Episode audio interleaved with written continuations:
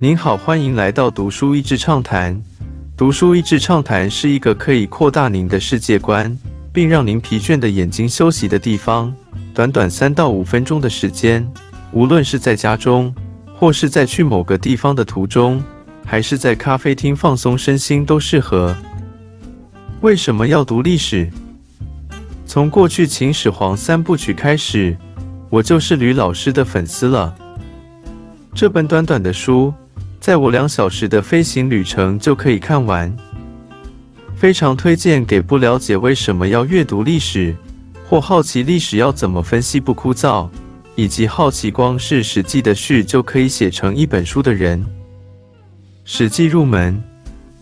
吕老师笔下的本书只是一本太史公的《史记》的入门课程，但吕老师不是在解释文字或是历史背景而已，他借着书中几个段落让读者思考：聪明有用吗？要如何接近智慧人？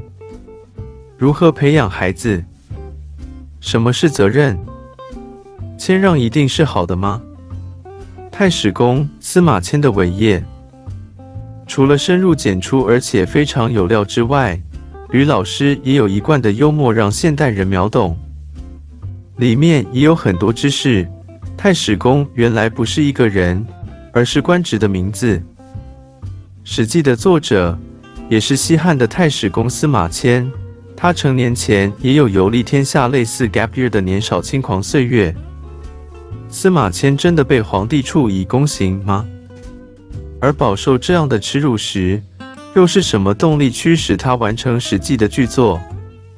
这本书只是在讲《史记》的序，透过吕老师一句一句分析，看见这个厉害的古代散文结构上的缜密，用字上面的巧思，多种书写风格搭配不同段落的历史，还有最后收尾的气势，如何撑起整个著作？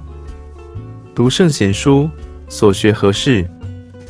孔子写《春秋》，表面上是写历史书，但往后的人常说孔子志在春秋。其实透过写历史，他更想要挑起读书人的责任感，传达他的价值观以及理念。而吕老师的这本《细说史记》，不只是挑起读者想了解历史的胃口，更是传达他透过赏析历史，想传达给学生和读者的理念。读圣贤书，所学何事？我猜，任何历史记录都有记录者自己或是老板要求的偏见。实际写作的过程中，可以感觉到司马迁尽力的参考所有能读的资料，很认真看待记录历史必须客观的责任，对这个著作向后代产生的影响力也有很高的期待。严以律己，不断进步，史记能够自成一家。能够看到司马迁严格自我要求后达到的境界。现在资讯透过 AI，让我们很容易让人更封闭，或是背后演算法驱动某些风潮风向，反而容易人云亦云。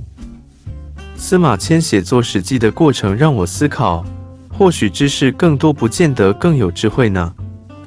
要锻炼的或许是自我觉察，不断思考自己的 Why，实际去跟不同人接触。实际去认识不同的领域，然后在有机会的时候选择承担责任，或至少有意识的知道自己的幸运，往往是因为别人承担了某些责任而创造的条件。今天的内容就到此为止了，十分感谢大家收听读书益智畅谈节目。如果对我们的内容感兴趣，欢迎浏览我们的网站。要是 easy 点 net 或是关注我们的粉丝团读书益智，也可以分享给您的亲朋好友。欢迎继续关注我们下一期节目，下次见。